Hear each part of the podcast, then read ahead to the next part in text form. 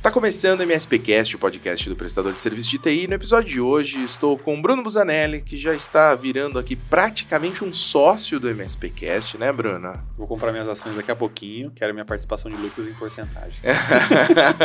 a gente vai ver o que a gente consegue fazer, vou falar com a corretora. Pode ser 1% só, não tem problema. Que é muito cooperativo, bom. a gente trabalha cooperativo. É, maravilhoso, eu acho que é muito mais fácil pra gente conseguir. Vamos já, já rever o contrato social do MSPcast. É, Bruno, que é gestor de CS aqui da AD, né? Acompanhando aí praticamente todos os nossos clientes ao longo dos últimos nove anos. Isso aí, nove anos. Muito bom, muito bom. Mas não estamos sozinhos. Hoje nós vamos falar de atendimento ao cliente, vamos falar de experiência. E eu estou muito animado para essa conversa, viu? Porque é uma coisa que a gente faz aqui na AD é assim, a gente não tem dinheiro para pagar consultoria. Aí a gente chama uma pessoa para fazer podcast e a gente fica tirando dúvida com ela como se fosse uma consultoria. Faz mil perguntas de graça com a desculpa de que é para gerar é, conteúdo. Exatamente. É para o ah. nosso cliente, é nada, é para mim mesmo. Maravilhoso. Você não sabe a fatura que vem Meu Deus do céu. E essa voz que vocês acabaram de escutar é do nosso convidado, Super Bruno Stuck. Ele que não tem hobby nenhum, a gente descobriu isso e ele já vai explicar de onde vem essa maluquice. É de São Bernardo do Campo, mas mora aqui em Dayatuba, cidade onde fica o nosso escritório. Então, acho que foi o convidado que chegou mais rápido, mais rápido. aqui Depois no nosso estúdio. Depois do Rodrigo, né? Que basicamente mora dentro do escritório, é especialista em atendimento ao cliente, fundador da Coaction, que ele já vai falar um pouquinho mais pra gente. É isso, Bruno Stuck, muito bem-vindo ao MSPcast. Eu que agradeço pelo convite, é um prazer, ainda mais sendo perto de casa, né, vindo rapidinho. Foi fácil, né? foi fácil de aceitar o convite, foi rápido de chegar, sem trânsito, maravilhoso. Custo operacional muito baixo. Custo não é, veio a pé. reunião, 15 minutos antes eu tava em reunião ainda, sabe? Bem produtivo. Primeiro convidado que vem a pé, tranquilo, é, né? Nem tanto. Não tenho esse. Não tenho, não Ele não tem hobbies, tem hobby, não, caminhada não é, não é comigo, entendeu? Pra, bom, quem está acostumado a acompanhar a MSPcast sabe que a gente sempre fala alguma coisa sobre o, o entrevistado, né? Sobre é, algum hobby, alguma coisa que, que gosta de fazer, algum esporte que pratica, igual o Bruno, que é alterofilista. é, e quando eu perguntei isso pro Bruno, o Bruno convidado, vou te chamar de Stuck, pode ser? Stuck, por favor. Ah, Fica muito mais coisa, simples. É, já acho que é o terceiro episódio que a gente tem dois Brunos aqui. Então, pelas estatísticas, se você chama Bruno, sua chance de ter sucesso na área de tecnologia é alta. Pode tem ser. o Bortolotti, tem o Silva da Support TI, tem o Stuck agora. E tem então, você, são é, quatro Brunos que já passaram por aqui. Você precisa achar uns Luiz bom também. É, vou ter que colocar uns Luiz. Mas Stuck, a gente tava brincando, né? E eu questionei você, né? O que, que, você gosta de fazer para contar pro pessoal, para ficar divertido? Você me soltou uma frase que eu não posso deixar de falar. Olha, não tenho hobby, eu já levei isso para terapia e me disseram que tá tudo bem. Tá tudo bem, é normal. Exatamente. Eu, eu, eu, achava que eu era louco por não ter hobby. Mas a terapeuta falou que é normal, não é nenhum problema psicológico, é só realmente preguiça, sabe? Entendi. Aí você usa todo o seu tempo para estudar sobre atendimento ao cliente. É, também não vamos exagerar. né? também não é tudo isso também, assim. Já, já, já passei um pouquinho dessa época. Mas pelo menos ver uma série, assim, o Netflix vai. Sim, qualquer tá é que eu não considero hobby, né? Eu considero desligar, desligar a mente, Entretenimento, né? né? Entretenimento, desligar a mente, assim, mas não tem algo, algo esporte para mim cansa. Cansa. Então, como cansa, eu prefiro não fazer, entendeu? É lógico. Eu posso dizer que eu tô no mesmo, é, tô no mesmo então, barco aí. Não, isso nunca, minha mãe é a decepção da minha família, entendeu? muito bom, muito bom. Faz quanto tempo? A Coaction fazem dois anos, a primeira empresa do grupo que é a Actinal, eu explico um pouquinho, fazem sete e agora daqui a um mês. Legal. Conta, conta um pouquinho dessa história pra gente, só pra quem não Bacana. sabe quem é você e daqui a pouco eu, eu conto como é que a gente chegou até você. Né? Boa. Bom, a Actinal ela já tem sete anos, uh, em 26 de abril de 2016 ela oficialmente foi fundada, né, mas isso começa a trajetória um pouco antes. É, numa ida minha lá no Vale do Silício, fazer, um, fazer uma imersão ali. Legal. Eu já tenho uma parceria há muito tempo com a Zendesk, já são 10 anos, eu fui a primeira pessoa a trabalhar com a Zendesk no Brasil. E Legal. aí eu fui para lá, fui conhecer alguns clientes, fui conhecer um pouco o Vale do Silício, outras empresas. E me chamou muita atenção de como ainda a gente estava super atrasado quando se falava em atendimento ao cliente, experiência do cliente, até nem era tanto assunto de experiência do cliente. E isso me chamou bastante atenção, me chamou bastante atenção como que era a cultura dessas empresas, cultura corporativa. Acho que a gente aqui no Brasil ainda tinha um modelo bem old school, né, em 2015, vamos dizer assim, final de 2015. E aí foi quando eu voltei e decidi fundar a Actinal, que foi a primeira empresa do grupo. E com esse propósito muito de trabalhar o atendimento ao cliente, né, inicialmente em parceria com a Zendesk, depois a gente foi expandindo o portfólio, que aí foi se tornando um grupo, que hoje é a Coaction Hoje a Coaction são quatro empresas abaixo dela, né? Então é a Coaction como holding, a gente tem a Actinal, que é toda a parte de consultoria em transformação digital é, de CX, né? De experiência do cliente. O Dross, que é a nossa plataforma para otimização da experiência do cliente, daí já é um produto, então a gente tem alguns produtos próprios que a gente foi desenvolvendo, chatbot, base de conhecimento. Call, que é a nossa plataforma de voz, que é um canal, né, como todo mundo, não, não vai acabar tão cedo, não adianta. É, então, a telefonia. E a gente tem uma startup que a gente fez um investimento fazem dois anos, que é a People Experience, que entrega a parte de plataforma de mapeamento de jornada de pessoas e jornada do cliente. E aí, com isso, a gente constitui a Coaction, que já tem aí seus, né, todo o grupo são sete anos, 180 colaboradores. Hoje nós estamos uh, com operação no Brasil, a gente já tem mais de nove países que a gente já fez projeto, mas com operação no, no Brasil e desde o ano passado a gente abriu nossa operação nos Estados Unidos também. Então estamos nesse desafio aí de internacionalização do negócio. Então, basicamente, é, foi para aí que foi o meu esforço dos hobbies, foi para aí. Valeu a pena, eu acho, hein? Sim. Eu acho que se eu não, não treinasse tanto, talvez eu estaria mais longe hoje, né? É. tá vendo, mãe? A preguiça tem seu é, valor. Mas aí. o corpo cobra depois. É. Tá? Então, assim, hoje, hoje eu visito mais médico do que eu visitaria se eu tivesse me preocupado com o esporte, entendeu? Muito bom, muito bom, Stuck. E, e, e o massa é que ele vai falando com a maior naturalidade, né? Nove é, países. Aqui, tranquilo, aqui uma operação totalmente internacionalizada, né? 180 Vou para os Estados Unidos toda semana, né? né? Muito bom, muito bom, parabéns. Acho muito legal essa, essa, esse crescimento, essa jornada, e eu acho que tem tudo a ver com o que a gente vai falar hoje, que é justamente atendimento ao cliente, essa experiência, porque ninguém chega a uma empresa de 180 funcionários, um grupo aí com quatro empresas, é, desenvolvendo dois produtos que estão sendo muito bem utilizados, uma parceria com grandes empresas, sem ter um bom atendimento. Né? A gente sabe que é, captar lead e talvez até vender é muito mais simples do que reter. Né? Muito mais simples do que agradar e fazer com que esse cara aumente o LTV dele. E, mas enfim, não sou eu que vou falar sobre isso, você que é especialista, a gente vai conversar muito ainda.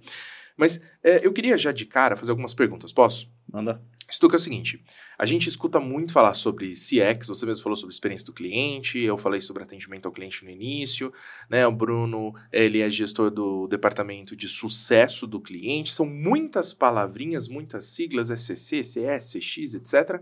O que, que, é isso? Você consegue fazer uma definição simples para gente do, do que é essa sopa de letrinhas? Se são coisas iguais, o que, que se difere? Maravilha.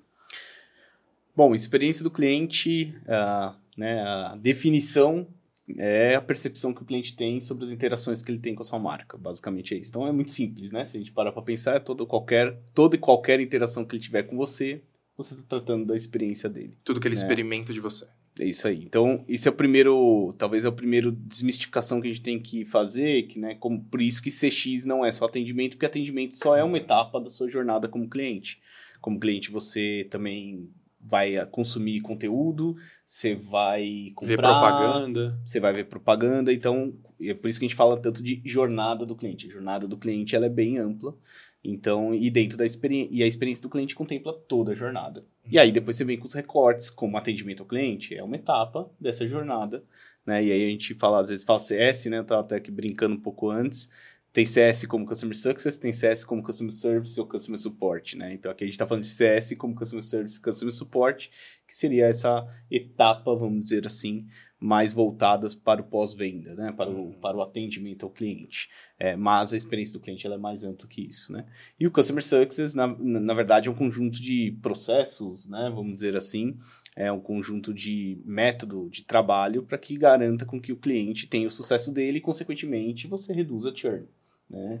Então, CS normalmente também é no pós-venda, dificilmente você vai atuar uhum. no, no sucesso do cliente pré-venda, apesar de que, não como processo, mas toda a venda deveria estar pensando no sucesso uhum. do cliente, né? Mas é por isso que é importante olhar a jornada toda, né? É, mas Customer Success, especificamente, a gente olha depois, uh, muito depois da conversão e como você garante o sucesso dele, reduz o churn, aumenta a LTV, ele vai continuar dentro de casa, vai continuar sendo bem atendido. Porém, CS não é atendimento, porque também existe a necessidade de você dar um suporte, por exemplo, para o cliente durante esse processo, e o CS está tá rodando muito é, mais playbooks, vamos dizer assim, tentando alcançar aqueles objetivos de negócio, de valor entregue uhum. para o cliente. Né? Não sei se eu expliquei bem, Mas acho que é isso aí um pouquinho a diferença das coisas. Né? Acho que super bem, né? Dá pra gente fazer um paralelo, Bruno, com a, o mundo do MSP, onde o MSP ele vai ter então a sua equipe de suporte técnico. Então essa equipe de suporte recebe ali é o help desk, é quem recebe aquele chamado. Então isso é o atendimento que está sendo feito. Recebo ali o chamado, vou e resolvo, mas ao mesmo tempo eu preciso de alguém que tome cuidado com a experiência comercial desse cara, então talvez um gestor de contas numa empresa um pouco menor, que ainda não tem um departamento de CS estruturado, um gestor de conta que analisa quais são os planos, onde pode melhorar, checa os, os NPS dos chamados, depois a gente vai falar um pouquinho mais disso, mas o MSP gosta muito de NPS de chamado, né? É, já tenho ali um segundo profissional que está fazendo esse atendimento, né? Dá para a gente fazer essa separação também no MSP, né? É, e acho que inclusive também é, estender um pouco essa experiência do cliente, como o Bruno falou, até na parte da contratação do serviço, porque para eu entender se os pontos de sucesso que eu defini para você são válidos, eu preciso saber se você realmente está dentro daquele perfil de cliente que eu defini para fazer a venda. Não adianta eu pegar qualquer tipo de empresa e tentar aplicar um playbook X aleatório para você, baseado num processo que eu defini que eu nem sei se serve para você. Então, acho que o principal ponto de partida de falha do MSP é tentar entregar um sucesso do cliente para empresas de diferentes setores, com diferentes atuações, tentando seguir uma regra exclusiva. Eles não consideram o perfil de cliente ideal que eles deveriam ter desenhado e como que eu vou fazer esses touch points ao longo da jornada do cliente pelo perfil que eu defini. Fica uma grande salada e todo mundo uhum. tentando entregar sucesso sem saber muito bem por onde ir. É, e o desafio é esse, porque durante jornadas você tem interlocutores diferentes. Né? Então, o CS não está lá vendendo, nessa, um cliente novo, por exemplo, o CS não está lá na ponta fazendo a venda. Então, você precisa ter um alinhamento na jornada toda né, para que o, o, time de vendas né, esteja prospectando um, um, um, cliente ideal, né, uma persona ideal, um ICP ideal, que isso seja claro, ele veja o valor na compra, aí depois você, como CS, consiga ajudar ele a alcançar aqueles objetivos que ele estão alinhados com o que ele comprou, uhum. né? Você tem um atendimento que garante que ele está tendo o suporte necessário. É, até o cara do helpdesk precisa saber, entender qual que é a lógica, a dinâmica, os objetivos, porque eu acho que no final das contas a percepção principal do cliente é no contato com o helpdesk. É o, o, dia a dia ali, é ele que vai ter que realmente enxergar. Por isso que a palavra percepção. É. Porque às vezes a gente acha que está entregando um atendimento Sim. ótimo, porque nossos indicadores estão maravilhosos, mas o cliente não está percebendo. Exatamente. Não adianta nada isso. Então, assim, por isso que a palavra percepção talvez seja a palavra mais importante quando a gente define a experiência do cliente, a percepção do cliente. E do usuário, porque às vezes eu estou fazendo um atendimento para alguém aqui, sei lá, do RH da empresa que tem um tipo de dispositivo específico e depois eu vou falar com o cara de vendas que tem outra máquina. Então, percepções dentro diferentes. da mesma né? empresa a gente pode ter até objetivos diferentes. Agora, vocês estão falando da percepção, vocês estão falando de é, usuários que podem ter visões diferentes do que está sendo entregue, falamos de indicadores, eu brinquei sobre o NPS, então já preciso trazer esse assunto para a mesa. Né? O NPS é o salvador da pátria, é o que vai efetivamente é, trazer essa informação? Como é que eu vou medir essa percepção? acho que assim, eu não gosto de falar que tem uma única, um único método, uma, uma única forma, exato, assim, eu sou contra isso. Acho que tem N, N metodologias possíveis, N formas de medir. É, eu, eu tenho lá dentro de casa, por exemplo, dentro da empresa, né, a gente tem aí por volta de, já foram 300 marcas mais ou menos que a gente atendeu. É, e a gente tem uma dificuldade imensa de medir NPS. Mas por quê? Porque eu tenho poucas, mas a gente estava comentando isso, eu tenho poucas empresas com vários interlocutores, mas poucas empresas. E aí, quando a gente vai para um método de pesquisa, você tem problemas estatísticos. A amostragem é pequena. Que a amostragem pequena. Às vezes você tem, sei lá, 100... A gente chegou já a bater o pico de quase 100 projetos simultâneos rodando.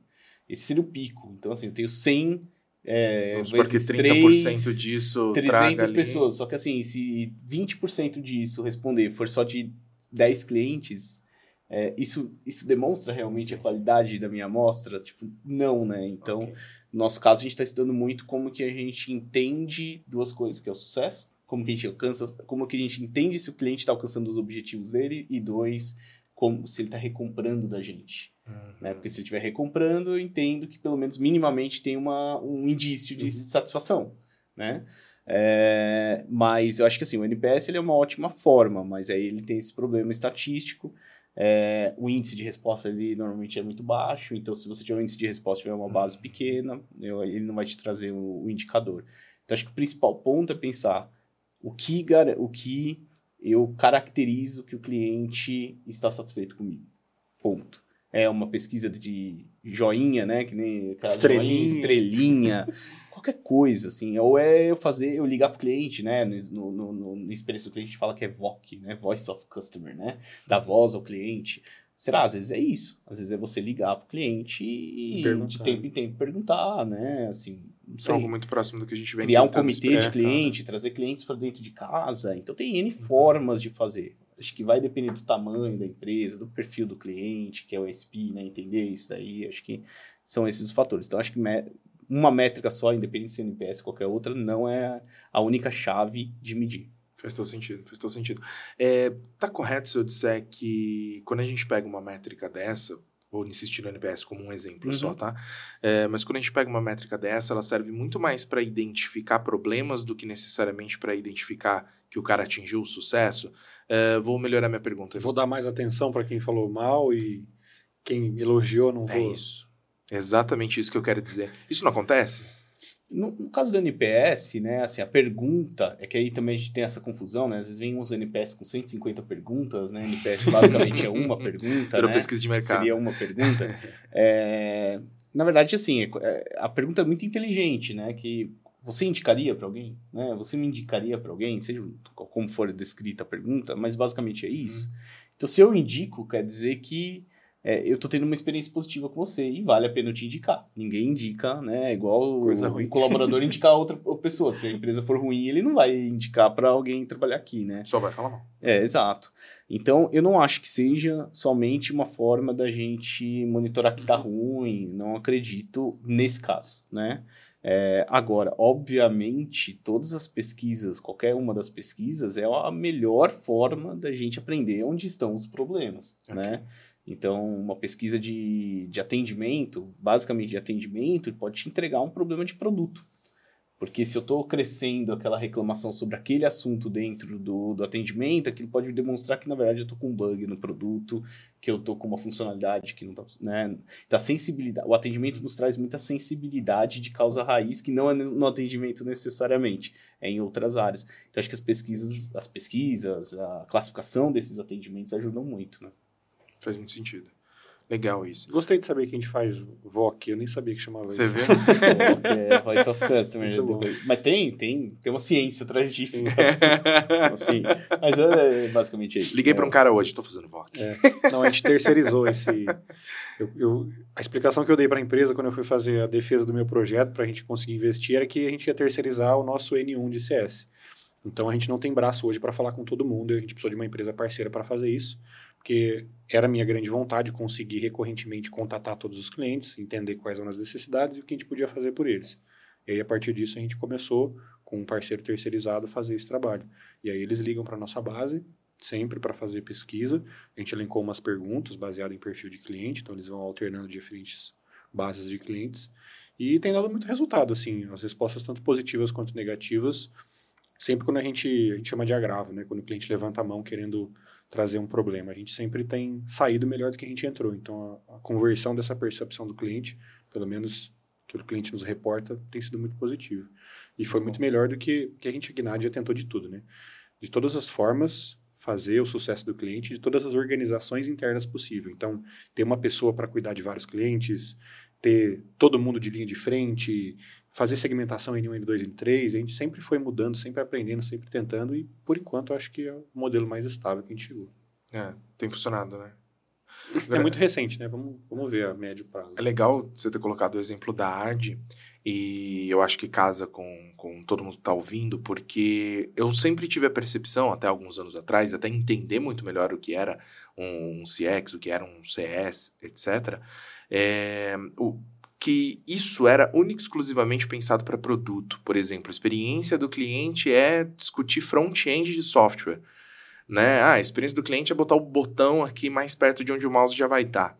Para mim, isso era a discussão de experiência do cliente. Estava muito voltada à questão de desenvolvimento, Prática, né? né? Muito pensado em produto ali, né? É, e aquela clássica imagem, né? De a rua que faz uma curva e na, no gramadinho a marca da pessoa que fez em diagonal, porque é óbvio, você encurta o caminho, né? É, para mim sempre foi muito isso. E colocar isso agora nesses exemplos, quando a gente está falando de, de serviço, de atendimento, acho que é, faz muito mais sentido do que quando a gente está discutindo justamente desenvolvimento de produto ou alguma coisa nesse sentido, né? Eu percebo que o MSP ele talvez tenha a mesma dificuldade de conseguir enxergar no dia a dia dele onde o atendimento realmente entra como parte estratégica, porque ele entende o atendimento apenas como uma obrigação, porque é isso que ele vende. No fim das contas, um prestador de serviço de TI, ele faz o que da vida? Ele vende atendimento. Né? Esse é o produto dele, né? Então não é encarado como um processo que possa ser estudado, otimizado, que possa ter uma ciência por trás. É apenas é isso que eu faço. E minha obrigação né? contratual aqui. Né? É, eu vendi papel cortado, horas. então eu corto papel. é simples assim, né? Não, não tenho. Não vou parar para pensar, né? Poxa, mas e se eu cortar o papel de um jeito diferente? Talvez o refile vai ser mais, sei lá, mais agradável e aí, consequentemente, o cara vai é, gostar mais do meu produto, né? Eu sinto que o MSP ele não pensa nisso. Por isso, a importância dessa discussão, né? Sim, é, acho que é que na verdade veio do UX, né? UX, UX, assim, é né? UX é a experiência do, de, de, usuário, né? Do usuário, né? Então, e eu acho que está dentro da experiência do cliente, né? Faz parte para quem tem software, é, website, qualquer coisa, né? Que uhum. envolva a experiência de usuário, né? De uso de interface, está dentro da experiência do cliente. Muitas melhorias, às vezes, no atendimento ao cliente é uma melhoria na interface de um aplicativo muitas vezes. Não é só o atendimento, só o canal já do atendimento em si. Agora, eu acho, eu acho que quando.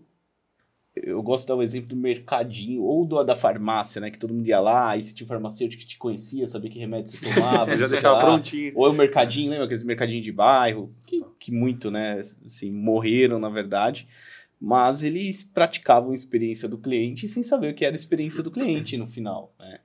Então, e, e, é o desafio da escala, né? Hoje, conversando com muitas redes imensas, né, de, de drogarias, tudo assim, como que você replica esse, essa, essa farmacinha da, da, lá do, né, do bairro. O cara atendeu seu tal, pai, seu uma estrutura escalável, onde você tem, assim, uma drogaria... Milhares de atendentes, né? Exato. diferentes. E, assim, então, uma delas, ontem eu estava conversando, tem 52 mil colaboradores. Assim, uma coisa assim, desse nível. Não, é você... é impossível né, é, ter um controle. Então, esse é um desafio de escala.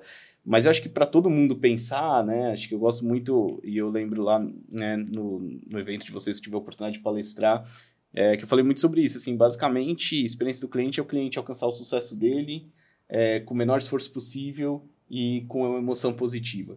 Então, para tudo que a gente for fazer que envolve cliente, pensa nesses três pontos. Né? É, ele está alcançando o objetivo dele? Não adianta você ir lá, né? Ele está com problema na máquina dele e eu não resolvo o problema uhum. da máquina dele. Não, mas sou super gentil, né?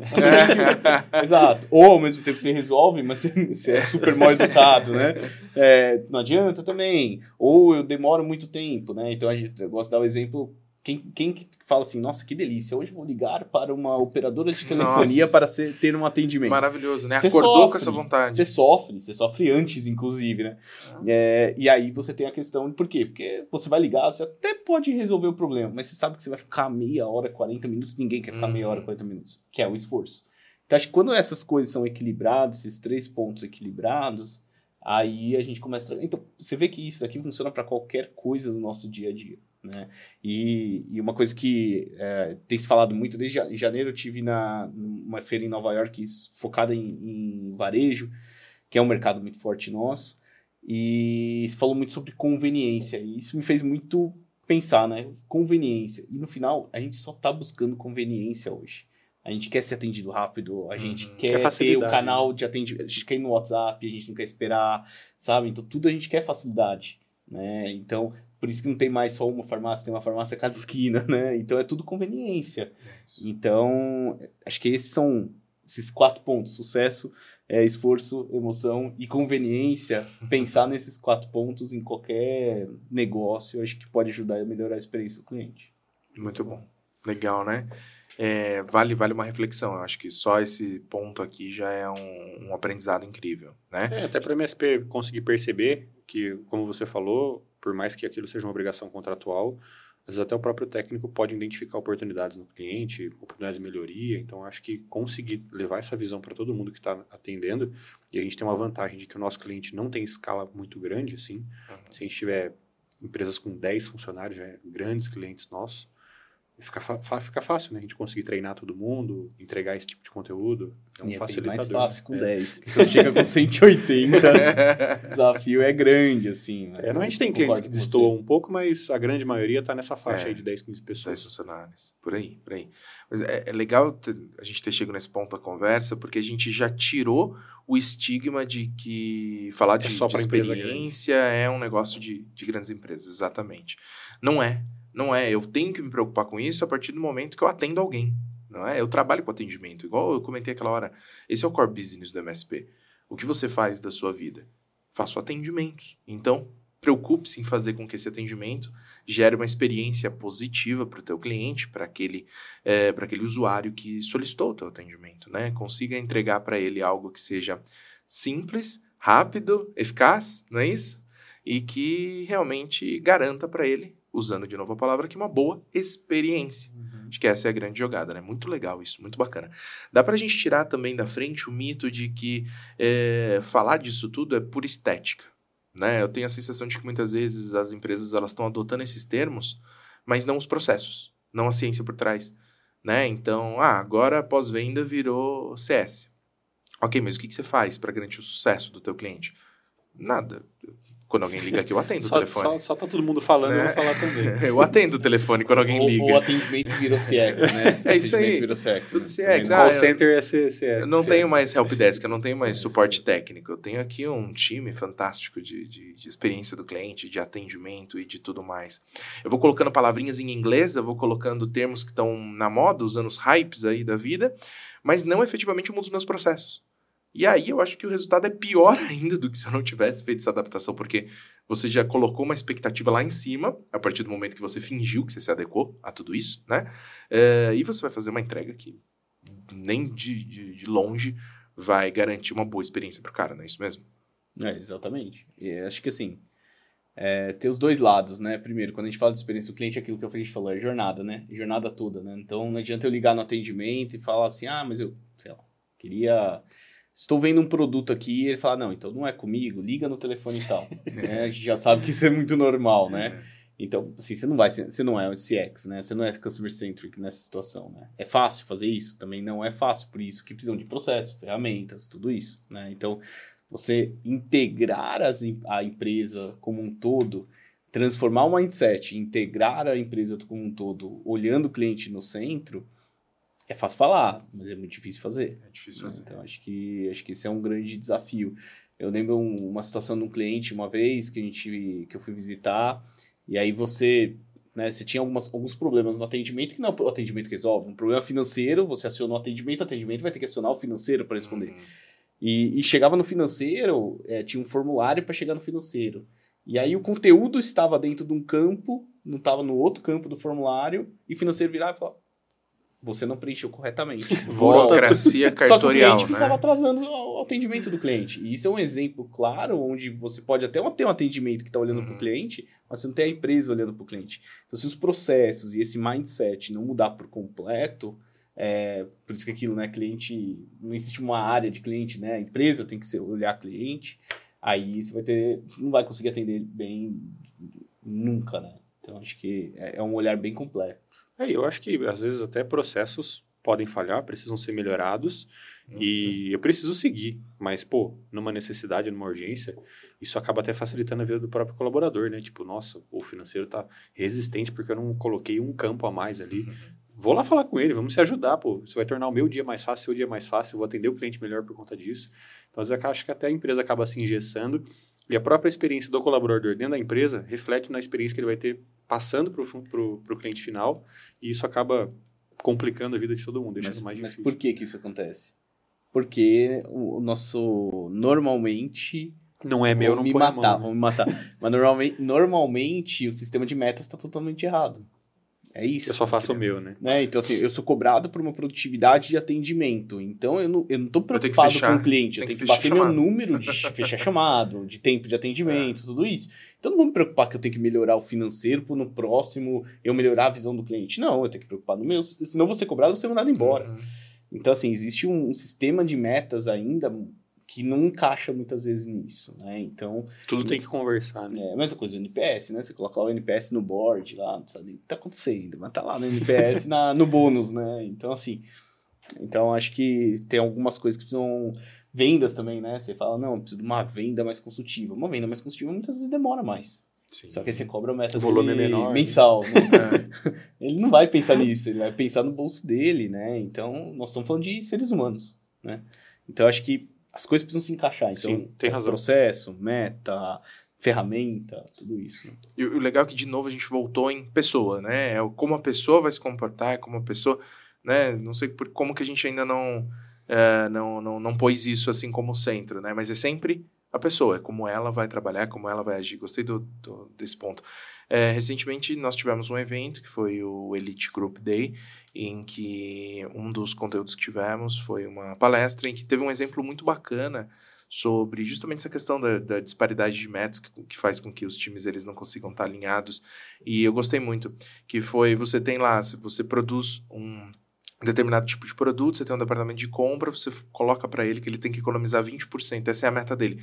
Ele deixa de comprar um produto de qualidade ou compra um volume menor, Sim. o time de produção sai, vai fazer ele o quê, que né? se vire depois. Né? tipo, ok, minha parte eu fiz, né? Não faz sentido, não tem faz que sentido, baixar custo. Né? Tá bom, eu não compro então. É. Baixei. É isso a aí. A cadeia de produção disso depois que não, O time de vendas tem que entregar 10 novos clientes por semana.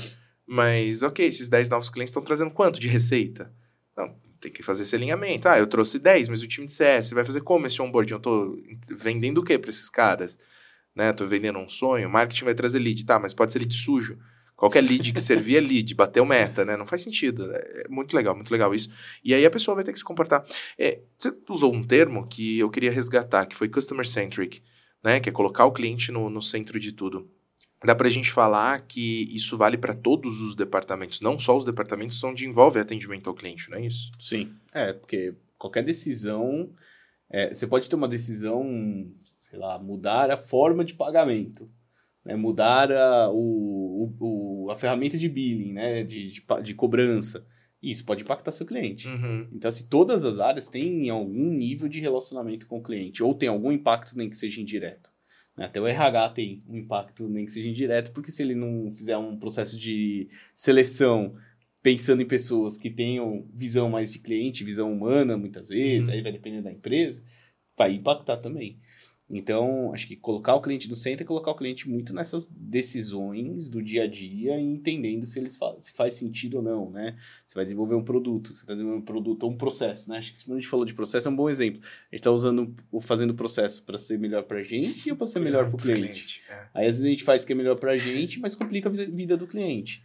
Que questionamentos nós estamos fazendo? E, assim, não tem tanta empresa que é customer centric assim. Não vou falar que não tem nenhuma, uhum. porque eu não conheço todas. É porque é muito difícil. Porque é difícil. É muito difícil. difícil. Esse ponto que você acabou de colocar, Na acho que é o mais complexo. Né? não, não, não. Quem tá ouvindo a gente, que é nosso cliente, já entendeu a indireta, mas deixa, sabia, deixa isso para outro lugar. Tá? Né? É uma decisão da matriz, a gente não teve nada a ver com isso, a gente só teve que aceitar e resolver os problemas. Mas o, o, o que eu ia colocar é que esse negócio do processo, a gente constrói processos pensando em como deixar o departamento mais organizado, em como melhorar a vida dos profissionais, como melhorar o relatório do gestor, como garantir algo interno. Mas às vezes a gente não para para pensar se essa mudança de processo realmente está melhorando alguma coisa para o cliente ou não. Muitas das nossas decisões não são centradas no cliente, são centradas no nosso dia a dia, são centradas nas tarefas, né? Dá para dizer que é um, não é um customer centric, é um task centric, né? A gente está centrado nas nossas tarefas. e isso é horrível. Isso é péssimo de pensar, né? É, agora eu espero que todo mundo que esteja ouvindo a gente também esteja fazendo essa autoanálise, né? Fazendo essa reflexão aqui, né? Levem para terapia. Ou pro seu coach. Ou pro seu coach, se você for adepto. Que realmente é isso, a gente trabalha em cima das nossas tarefas e não em cima dos nossos clientes. Isso aí. Tá? É, o MSP não é diferente disso. O MSP ele vai trabalhar sempre pensando no suporte em si. Né? De novo, a gente volta nisso trabalho pelo suporte em si, eu não trabalho pela empresa do meu cliente. E quando a gente fala em assumir a responsabilidade pela TI do cliente, quando a gente fala em o MSP ser o, o diretor de TI daquela empresa, ele precisa necessariamente se preocupar com aquele negócio em si, né? com aquela empresa em si e olhar para todas as outras áreas. Quando ele faz isso, ele se obriga a ser customer centric. Ele se obriga a trazer então esse cara para dentro da, da, empresa dele e pensar todos os processos dele é, de uma forma que garanta essa boa experiência, né? Não, e é, é nítido quando a gente vê um MSP que, que tem essa roupagem dentro dos processos e ele se destaca muito fácil. Por exemplo, a Support AI, que a gente cansa de falar, é uma das poucas empresas que fazem jornada de cliente da forma correta e Cara, o Thiago está em contato uhum. com todos os clientes uma vez por mês, no mínimo, para saber se o projeto está em andamento, o que aconteceu durante os 15 dias que eu falei com vocês, tem alguma reclamação, deixei de te entregar alguma coisa, o que a gente vai fazer daqui para frente, na próxima reunião, o que, que eu te entrego, o que você me entrega. Eu acho que é, é, basicamente isso. Todo mundo pergunta assim, nossa, mas qual que é o processo que eu preciso fazer, que métrica que eu implemento, que software que eu uso. Uhum. Cara, desenha uma jornada e, e usa um Excel e começa a falar com o seu cliente. É isso que precisa começar, começa de algum lugar. E aí você vai aos poucos conseguindo identificar como que a sua empresa vai desenvolver e vai desenhar isso, e a médio e longo prazo você vai ter um processinho bonito, mas tenta já de alguma forma fazer isso. É, mas lembre da escala. Né? É, exatamente. Fala, okay. Começa a ganhar escala, é, é, muito difícil. É Sim. muito difícil. Aí você precisa de processo. CS é um exemplo, claro. Você fazer CS é ótimo. Uma pessoa, você, tipo, um, fácil. Você tem 10 clientes e uma pessoa. Maravilhoso. Eu faço CS. Agora vai ter um time de 30 CS para 100 mil clientes. Precisamos definir playbooks. Aí você precisa ter playbook, porque senão você não escala, você não vai achar. É, e aí tem uma. Aí tem um. Aí acho que é outra discussão, pode ser outro podcast, que é começar a falar da qualificação do mercado de trabalho. Aí nós Complexo. temos outro problema complexo, não só no Brasil, mas principalmente aqui, que acho que é onde a gente está mais inserido, que aí você impacta, aí você começa resolver os problemas de competências e atitudes com processos e playbooks. a gente faz muito isso. A gente, falo não, não só da AD em si, mas do mercado como um todo. O mercado MSP como um todo faz muito isso. Tenta criar processos para tapar é, algum problema gerado por ou uma falta de experiência ou uma falta de conhecimento que aqueles profissionais tenham. Porque senão você não escala, é difícil. Senão você tem dificuldade mesmo de escalar, de formar. Aí você forma aquela pessoa, ela sai. É. Então, se você não, não conseguir rodar rápido, é, criar processo para rodar rápido, a gente melhorou muito o nosso processo lá quando a gente criou a metodologia única de trabalho para fazer a implantação de projeto. É, hoje nós estamos revisando todos os processos, tem que revisar, mas assim, eu lembro claramente que a gente era cada um fazer do seu jeito. Chegou um momento e falou, não, peraí, paramos, falou, qual é a nossa metodologia de trabalho, quais são as etapas do nosso uhum. projeto, qual, o que, que tem que ser feito em cada etapa, tudo isso. Hoje é mais fácil treinar as pessoas. Hoje a gente está passando por um segundo momento de revisão, mas até então, se a gente tivesse feito isso, tinha sofrido pra caramba. É, e acho que é complexo também, até porque a curva de aprendizagem de um profissional de CS, principalmente voltado para a área de tecnologia, que eu preciso ter um background um pouquinho técnico para entender como que a TI vai se relacionar com o sucesso do seu negócio, já dificulta muito as coisas, né? Eu não posso só pegar um profissional que tenha aptidões em relacionamento e tem uma parte técnica não tão desenvolvida assim, ou vice-versa, pegar um cara técnico que mal sabe falar. Que é o que acho que acontece na é, exatamente. E aí que vem o desafio, né? Você quer a pessoa perfeita, né? Ela pode relacionamento boa tecnicamente, né? Então, é ou eu crio um processo para tapar um buraco. É. um processo para tapar um buraco. Vai jogando de um lado para o outro, exatamente. botões e mais botões, formulários. Mas é uma grande dor. Inclusive, você falando, eu já consigo imaginar dentro da própria AD algumas coisas que a gente faz para não deixar o profissional ter o poder de decisão, para ele ter que seguir uma trilha e eu não eu tentar evitar ao máximo que quem ele é não erre, porque ele não tem essa capacidade. Então ele vai uhum. seguir algo já pré-definido, que muitas vezes não é o ideal. Eu deveria dar uma liberdade para ele de entender como ele vai levar aquela situação. Claro, a gente mina a criatividade do é. profissional. E aí qual é o problema daqui alguns tempos, sei lá, anos talvez, você vai querer formar ela como um gestor? E ela é um executor. Sim. É, totalmente. Faz protocolos. Ela não vai saber construir algo, porque ela executa algo. Uhum. Esse, é, esse é o desafio. Um belo desafio. É o desafio do mundo. Ah, que legal. Que legal. Não, não é que legal. Que legal essa discussão, legal é não esse ponto, ponto, né? Que legal. É. Descobri isso. Legal. Percebi que meus próximos anos não vão ser fáceis. Que legal. Eu vou, vou sair do podcast para trabalhar um é, pouquinho. Vou chorar um pouco no é, canto e já volto. Por, i, por isso que cresce tantas startups de terapia, né? De marketplace de psicólogo, né? Acho que são as que mais crescem. Terapia AD é o que é. Legal, legal. Virando a página aqui rapidamente, vamos falar de alguma coisa que vai deixar todo mundo um pouco menos triste. É, tem um ponto que. Não, brincadeira, mas só é, para a gente puxar um outro assunto. Tem um ponto que é, o, a experiência de cliente ou atendimento como um todo está muito conectado com tecnologia. Mas, ao mesmo tempo, muitas vezes a tecnologia atrapalha aquela experiência, atrapalha aquele atendimento, se não for né, uma boa ferramenta, não for bem implementada. Queria discutir um pouquinho isso com vocês. Né? É, vou colocar alguns exemplos aqui na mesa, como, por exemplo, isso que ah, eu vou ter ali um atendimento via chatbot, mas eu tenho um chatbot que não tem capacidade de, de entregar uma boa experiência, é, ou então eu vou fazer um atendimento 100% via ticket ali por e-mail, mas de alguma forma eu não tenho uma, uma boa experiência, ou N outros formatos que todo mundo já está muito acostumado e que acabam não gerando ali o resultado esperado, né? É, a tecnologia ajuda muito, mas também atrapalha muito, e é sobre isso que eu queria discutir um pouquinho com vocês agora. Mas a tec tecnologia atrapalha porque tem pessoas implementando ela. Então, vamos voltar nas pessoas, né? Vamos voltar nas pessoas. Porque a tecnologia está aí para ajudar. É. Né? concordo, essa, concordo. São ferramentas de trabalho. Exato, exatamente. E, e, e hoje, cada dia mais, todas as empresas estão se tornando empresas de tecnologia. Né? Sem todas. sombra de dúvida. Varejo, fintechs, martechs e tudo techs agora, né? Então, assim, acho que todos estão virando empresas de tecnologia. Então, a tecnologia veio sim para auxiliar a vida das pessoas. A questão é o como implementar, é, o como não ir só no hype, né? Então, realmente, se gera impacto, qual é o objetivo, qual é o resultado que eu espero, se isso dá retorno, se o meu cliente é aderente ou não. É, eu tava conversando esses dias uma, algumas coisas pra gente pensar, né? Às vezes a gente não pensa em tudo realmente. E eu tava conversando com, com a diretora, com a VP de um, um grande varejista, e a gente tava conversando sobre o canal de WhatsApp.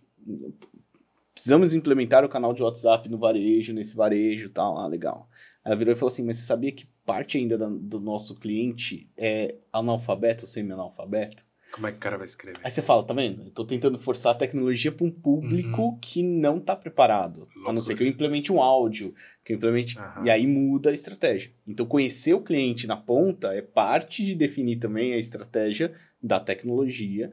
E aí você tem que implementar, e nenhuma tecnologia faz mágica, que aí acho que é outro, outra falha do mercado. Implementa a tecnologia, esqueça ela lá e ela vai. Ela que roda no automático. É, vai fazer simbiose lá, sei lá, vai fazer, a, vai fazer divisão celular e ela vai, vai crescendo no longo do tempo. Não, não vai, né? Não vai. Eu coloco um chatbot e eu não treino o bot. É, não adianta. Aí eu acho que agora o chat GPT vai resolver todos os problemas da vida, né? Então, não é. Então eu acho que a tecnologia ela precisa evoluir junto com o negócio. Acho que é a maior falha, né? E a gente atende muito cliente que às vezes implementou um CRM cinco anos atrás, não fez nada, ou colocou gente mal qualificada para dar esse suporte nessa plataforma, e agora ele vai precisar pagar um projeto para refazer todo, todo, todo o CRM. Então, assim, ela precisa evoluir, por quê? Porque o negócio evoluiu o sistema não. Então, precisa evoluir junto com a, o negócio, né? Acho que é um bom argumento, inclusive, para MSP, é um bom argumento esse daí, né? Fazer a governança, fazer a evolução contínua disso. Então, eu acho que a tecnologia tá para ajudar. A questão é como as pessoas que estão envolvidas definem a estratégia e implementam ela, né? A gente passou por isso, inclusive, nos nossos inícios, queríamos uma ferramenta para CS. Vamos comprar uma ferramenta que vai resolver a nossa vida. Eu nem tinha nem o processo pré-estabelecido, definido, e achei que o produto ia me trazer o processo. E a gente adquiriu, gastamos um puta tempo para configurar e implementar, não deu resultado, porque a gente não sabia o que fazer lá dentro e voltamos para trás. Tivemos que cancelar e vamos dar um passinho para trás. Vamos primeiro pensar como é que a gente quer fazer tudo isso, e aí eu vou tentar achar uma, achar uma ferramenta que vai me atender nesses, nessas demandas que eu já sei quais são. E a boa ferramenta é a ferramenta que serve para mim, que me atende, serve para os né? outros, né? Assim, aí é de novo, para de, de seguir, né? Eu acho que, obviamente, benchmarking, é, entender o que o mercado está usando, né? Isso ajuda muito. Ajuda muito. Mas, Mas assim, qual é o meu momento? Não qual copia, é a minha né? maturidade? Né? né? Assim, acho que tem que definir o de cada um. Excelente. Foi falado, inclusive, no, no Elite Group Day sobre isso. É. Os caras querem ficar copiando as coisas um do outro, processo um do outro, e aí tem cliente diferente, pessoas diferentes, objetivos diferentes, e acaba que não rola. E se todo mundo copiar de todo mundo, todo mundo vai ser igual. Faz igual. Qual é o seu diferencial, né? É, assim, o, é, o, básico é o oceano, do, do oceano azul, né? muito legal, muito legal. É, e um outro ponto que, que surge aqui, até importante a gente colocar, é que você se preocupar com essa experiência que o cliente vai ter, você se preocupar com o sucesso que ele vai atingir graças ao seu apoio direto ou indireto, garante para você a longo prazo uma redução de custos. Porque você acaba tendo ali um volume muito menor de problemas a serem resolvidos, você acaba tendo um relacionamento que facilita e deixa as coisas muito mais fáceis, muito mais rápidas, né? E, isso faz com que seus custos a longo prazo diminuam. Ao contrário do que se imagina, de não, poxa, eu vou ter que criar uma nova área dentro da minha empresa, vou ter que contratar gente, vou ter que contratar ferramenta, vou ter que parar tudo que eu estou fazendo para pensar processos novos. Olha o gasto que eu vou ter, não tenho margem para isso, né? É o, o eu assisti uma palestra de um uma pessoa da Amazon que fala, da, da, da AWS falando, né? Assim, o, o, futuro da lealdade é a experiência do cliente.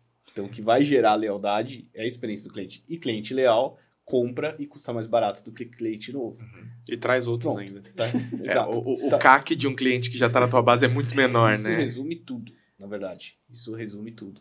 É, então, eu acho que sim, a experiência do cliente ajuda a gente. Agora, é fato também que ele é um processo que não vai começar ali no ápice, né? É uma curva, né? Então, eu, eu, eu é o mesmo exemplo que eu dou para o meu time até de vendas. Eu falo assim, olha, relacionamento, ele é bom porque de, demora para construir. Mas quando você constrói, você fica sentado e recebendo oportunidade na sua casa. Então, é a mesma coisa, né? A experiência do cliente, quando você começa, é difícil. Mas depois, essa experiência do cliente começa a se alimentar disso e os clientes vão começar a se promover e aí vai reduzir seu custo, tudo vai, o cliente vai comprar mais, assim por diante. Então, eu acho que criar esses processos hoje, a única coisa é, não vai te trazer retorno em 15 dias, não o maior retorno. Vai começar a te trazer aos poucos, mas lá na frente você vai ter um retorno muito grande. É, e casa total com a jornada do MSP, quando a gente diz que toda melhora no processo, toda qualquer coisa que ele possa fazer para evitar que o problema técnico realmente aconteça é um custo operacional que ele está economizando. Ele consegue trabalhar com a margem dele, mesmo sem fazer com que o cliente pague a mais para ele. Então, eu atualizar um dispositivo, colocar uma máquina nova, trocar o seu switch, trocar o seu no-break, vai fazer com que você não me chame num tempo, porque isso não vai dar problema. E eu estou falando isso da parte técnica, mas a gente pode levar isso também para a parte de relacionamento. Então, acho uhum. que cada relacionamento e cada desenvolvimento de, de relação que ele tem com o cliente, com a melhora sobre isso, com a abertura que ele vai ter com o cliente, com a experiência que ele vai receber, isso vai fazer com que o custo dele na resolução dos problemas seja menor também. Mas não esquece que o cliente Escala. tem que perceber. não, o cliente tem que perceber. Porque às vezes a gente vai lá, você deu esse exemplo, ele vai lá e trocou no break dele, trocou não falou nada para ninguém. Não avisa o cliente e, e, tudo bem. Não, avisa o cliente, aproveita disso Sim. como... Agora vamos falar marketing, né? Divulga Faz a sua isso, ali. né? Mostra, fala, olha, tô trocando aqui, não vai ter custo nenhum, mas é porque isso vai ajudar a gente a ter suporte e maior qualidade para você. Pronto cliente tem que perceber. QBRs, é, relatórios, exato, demonstrativo do que foi feito, é. planejamento do que vai ser feito. Exatamente. Muito então, bom. acho que é isso. Acho que tem que aproveitar esses momentos, né, esses touches, para a gente vender mais o nosso trabalho. É isso aí. Muito bom, muito bom. Antes da gente caminhar aqui para a fase final do nosso, do nosso conversa, do nosso episódio, eu queria só deixar um recadinho rápido para quem está ouvindo a gente. Né? Se você está gostando desse papo e você quer é, aproveitar e acompanhar os melhores momentos, não sei se você já sabe, mas nós estamos no Instagram. Temos o nosso recém-lançado canal no Instagram, o MSPcast, onde nós temos cortes de todos os episódios que são produzidos aqui, direto do nosso estúdio. Além disso, nós estamos no YouTube também, olha que coisa maravilhosa, no canal Cortes MSPcast. E você já sabe muito bem, desde sempre estamos em todos os agregadores de podcast do mercado. Spotify, Apple Podcast, Google Podcast. E é muito importante que você está ouvindo a gente no Spotify, vai lá, coloca cinco estrelinhas. Tá ouvindo a gente no Google, tá ouvindo, tá ouvindo a gente pelo Apple Podcast? Coloca lá a sua taxinha de satisfação com esses episódios, para que a gente possa entender qual é a experiência que a gente está entregando para você e possa buscar melhorar a cada dia. Microfone aberto, telefone aberto, tudo aberto para receber os seus feedbacks. Queremos muito saber como está chegando esse conteúdo para você, para que a gente possa te entregar a melhor experiência possível. E lembrando que se você é um MSP, queria tem interesse em participar do nosso podcast, contar sua jornada, abrir sua vida, suas dúvidas, seus problemas para que você possa inspirar outros prestadores, também temos um convite aí eternamente aberto para você que é nosso cliente fazer parte desse conteúdo. É isso aí. Temos inclusive um formulário aberto que a nossa produção já foi muito eficiente. Deixou um formulário lá no mspcast.com.br. O link está na descrição desse episódio. Tem um formulário para que você que quer participar aqui com a gente, que quer bater esse papo legal, quer tomar um café com a gente aqui, preenche lá, coloca lá quais são os assuntos que a gente pode abordar. Quem sabe a gente não consegue agregar ainda mais experiência para todo mundo que está acompanhando. Beleza? Recado dado. Vamos voltar aqui para nossa conversa. Stuck, eu queria o seguinte: para a gente poder caminhar para para a última fase aqui da nossa conversa e poder liberar aí a tua agenda, já que você está muito distante da tua base, está a 15 minutos. É, mas estou indo para São Paulo né? hoje. não, não durmo na minha base esse, essa noite. Eu queria ouvir um pouquinho de você o seguinte. É, imagine que eu sou um pequeno prestador de serviços, eu tenho lá eu e meu sócio, mais três, quatro, cinco funcionários, não mais do que isso sobrevivo exclusivamente de atender os meus clientes. Eu sou muito bom tecnicamente, mas sou péssimo em relacionamento. E eu tô nesse momento pensando, Stuck, por onde é que eu começo essa tal de jornada do cliente? Por onde é que eu começo essa tal de experiência do cliente, atendimento com excelência? Eu já sou bom no que eu faço, resolvo todos os problemas que o meu cliente me traz, mas e aí? O que mais que eu tenho que fazer? Quais são os primeiros passos? melhora o relacionamento com o cliente. e assim encerramos o episódio. Não, brincadeira. Não tem como, né? Algum nível de relacionamento com o cliente tem que existir, não adianta, né?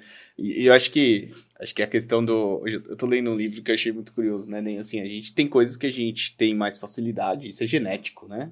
Ele dá muito o exemplo do, do nadador do corredor, né? A genética permite com que ele seja bom numa, num esporte ou no outro. É genético, não é somente treino. Depois você vai treinar e vai melhorar aquela habilidade. Então, se você é muito bom tecnicamente, é aquilo que você talvez não precise treinar tanta habilidade. Uhum. E aí vai treinar relacionamento. Não tem como. Acho que você não precisa ser o melhor, não precisa ser o vendedor, mas não adianta também não conseguir se comunicar, se relacionar com o cliente. É, mas porque as duas coisas andam juntas, né? Lembra Totalmente. que o cliente ele quer uma emoção positiva e uma emoção positiva não é só entregar o trabalho dele ou gerar o menor esforço possível, né? Você precisa se relacionar bem, você precisa mostrar, que nem agora a gente falou, né? Mostrar para ele os resultados que ele está tendo. Porque se ele não ver isso, ele não. Talvez ele. Não vai ver não valor, vai, basicamente. Não vai ver né? valor, né? Às vezes você tem que. Às vezes o óbvio tem que ser dito, né? Okay. Você tem que mostrar para ele o sucesso dele, né? A gente tá falando tanto de, de sucesso do cliente. Como que você mostra para ele esse sucesso que ele tá alcançando se você não tiver nenhum nenhum tipo de comunicação. Às vezes nem ele sabe qual é o sucesso dele. A gente não tá falando relacionamento, que é você sentar com ele na, na mesa do bar, né? Ou no, no cafezinho, ficar tomando café Mas e bater relacionamento social, vida, né? né? Tô falando um relacionamento profissional, né? Uhum. Uma comunicação. Uhum. Né? Então, acho que essa comunicação, ela precisa existir, né? Então, acho que é isso. Acho que mostrar muito o trabalho, o valor que está sendo entregue, é, tentar interpretar se aquele cliente vê valor naquilo que é mais funcional ou financeiro, é, então acho que tem isso também adaptar, né? Assim, o sucesso de um é não ter dor de cabeça. O sucesso do outro é ter redução de custo. E aí, como que você está adaptando essa comunicação uhum. para cada tipo de cliente? E aí sim você vai começar a mostrar valor. Né? Então, acho que esses são, em resumo, esses pontos super simples. Dá para começar amanhã. Não, eu acho que até entender também se você é uma empresa que consegue entregar redução de valor, porque talvez esse perfil de cliente não sirva para você. O cara que quer baixar custo todo o tempo, e você não tem um serviço focado nisso, você atende clientes premium com um serviço hum. um uhum. valor mais agregado, você vai ficar batendo cabeça com o cliente. E aí ninguém claro, vai enxergar claro. sucesso. Perfeito. Tem que escolher.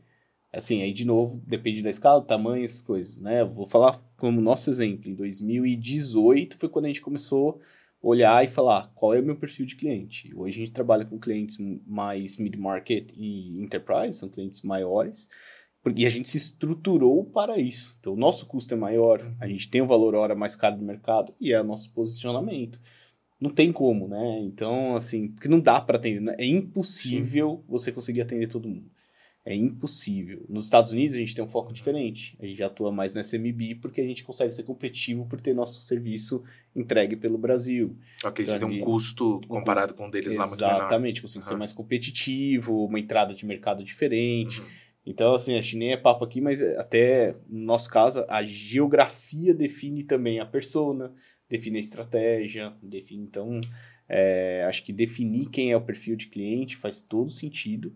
E você não precisa perder dinheiro com isso, né? Se associa, faz uma parceria com alguém que tem um outro perfil, né? Cria uma. Você indica lá, né? E aí você ganha uma comissão por uhum. isso. Acho que, eu acho que a gente precisa se conectar mais criar mais redes e ecossistemas, assim.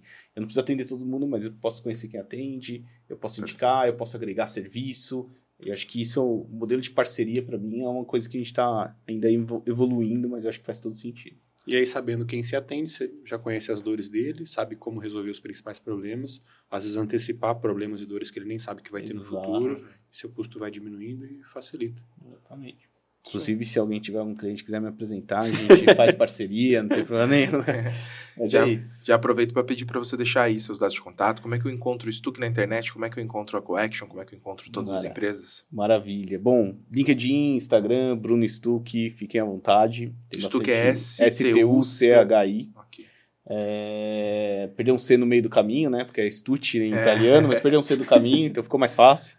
Então, Bruno, S-T-U-C-H-I, né? Tanto no LinkedIn quanto no Instagram. É, vou deixar aqui, na verdade, tem a Coaction, né? Então, C-O-A-K-T-I-O-N, Action, né? Um pouquinho difícil, mas se procurar Coaction lá, vai, vai achar no Google. Um, e acho que é onde a gente tem mais conteúdo sobre experiência do cliente, sobre atendimento, acho que talvez que seja mais relevante para todos, é a ActNow, que é a nossa empresa de consultoria. Uhum. É, então, é a KTI, espaço NOW, no, na rede social, tudo Fácil. junto, facinho. Procura lá, a gente tem um blog, tem bastante conteúdo, bastante divulgação que a gente faz nas redes sociais, falando sobre atendimento, sobre experiência do cliente. A gente promove alguns eventos, participa de muitos eventos, patrocina muitos eventos. Então, acho que a gente está tá bem posicionado aí no mercado e também vai poder colaborar bastante com, com todos, né? Independente do tamanho do que a gente atua, eu acho que tem muito outra coisa também que é a dica que eu dou, assim, não é porque o grande está fazendo que você também como pequeno não pode adaptar, uhum. não é uhum. porque a área de saúde está fazendo que eu não posso pegar alguma coisa e usar no varejo. É, no atendimento cliente tem muita reutilização e a gente tenta compartilhar bastante esse conhecimento nas redes. Muito legal. Excelente. Tá fácil, né? Muito fácil, inclusive, cara. Amanhã todo mundo com um departamento de, de CX instaurado. CX não é departamento. CX tipo, tudo que a gente é conversou aqui. Acabou, acabou com, a minha, com o meu podcast. E vai ser muito fácil, vai ser da noite pro dia, vai ser tudo muito é. simples. Eu entendi tudo. Tem processos Facinho. já fáceis, fórmula definida, ferramenta, e Isso pode aí. contratar qualquer pessoa e tapar buraco o processo. Tá muito fácil, né? Gente, obrigado. Né? Foi um prazer podcast do Acabou Divertido. Por aqui. Acabou. Não valeu nada a consultoria aqui, é... gratuita. É isso, é um desafio muito grande, né? Muito ao contrário dessa brincadeira aqui, é um desafio muito grande, mas eu acho que a gente conseguiu aprender muito nessa conversa. Obrigado pela, pela participação, isso que foi legal pra caramba. Como o Bruno brincou lá no começo, realmente foi uma consultoria gratuita aqui para todo mundo que está acompanhando e pra gente também. Acho que essa atenção, esse cuidado a forma como a gente enxerga o que a gente está entregando de mais importante para o cliente, que é o atendimento, tem que ser uh, o principal foco da empresa, tem que ser o principal uh, ponto ali de discussão. Né? Vamos deixar um pouquinho o, o, técnico de lado ali, né? o lado técnico da empresa, vamos pensar um pouquinho mais no humano e como é que a gente está entregando essa experiência para o cara. Espetacular. É isso aí, acho que atendimento ao cliente faz as pessoas mais felizes. É. Facilita a vida de todo mundo. Né? Exato. Maravilha, maravilha. Eu que agradeço aí pelo convite, foi um prazer, passou super rápido. Passou, deu aqui uma hora já para o papo. Foi um ótimo papo aqui e a todos aí, quem, quem precisar, tô, tô à disposição, pode entrar em contato. Obrigado, eu adorei também, acho que foi bem, bem produtivo. Passar rápido significa muita coisa, que o papo flui muito bem. E é muito legal quando a gente traz pessoas de setores específicos, porque geralmente quando a gente faz jornada de um MSP, eu estou falando da história do MSP, das dificuldades e das particularidades que a história dele tem. Uhum. E dificilmente a gente consegue fazer paralelos dessa história com outros prestadores, porque são casos muito específicos. E quando a gente tem algum especialista de um assunto, a gente consegue pulverizar muito a aplicação desse conteúdo e fazer com que eu acho que isso gere valor maior para as pessoas que estão ouvindo. Então, a nossa recomendação é se a gente puder trazer mais especialistas, acho que é muito legal também, porque ajuda todo mundo. Né? Claro, ouvir a história do MSP, a jornada dele é muito legal, inspira muita gente. Eu posso ter uma dor ali que ele já passou e eu não, ainda estou passando e posso saber como passar por esse obstáculo, mas conteúdos também assim pulverizados de um assunto e o especialista é show de bola. Eu adorei hoje. Muito bom, muito bom. Também gostei muito, gostei muito. Fiquei muito feliz com esse episódio. De novo, obrigado a vocês que participaram com a gente. E quero agradecer principalmente a quem está nos escutando nesse momento. Muito obrigado por acompanhar esse episódio até aqui. Esse é o MSPcast, podcast do prestador de serviço de TI, o podcast da AD. Eu sou Luiz Montanari e até o próximo episódio. Um abraço, tchau, tchau.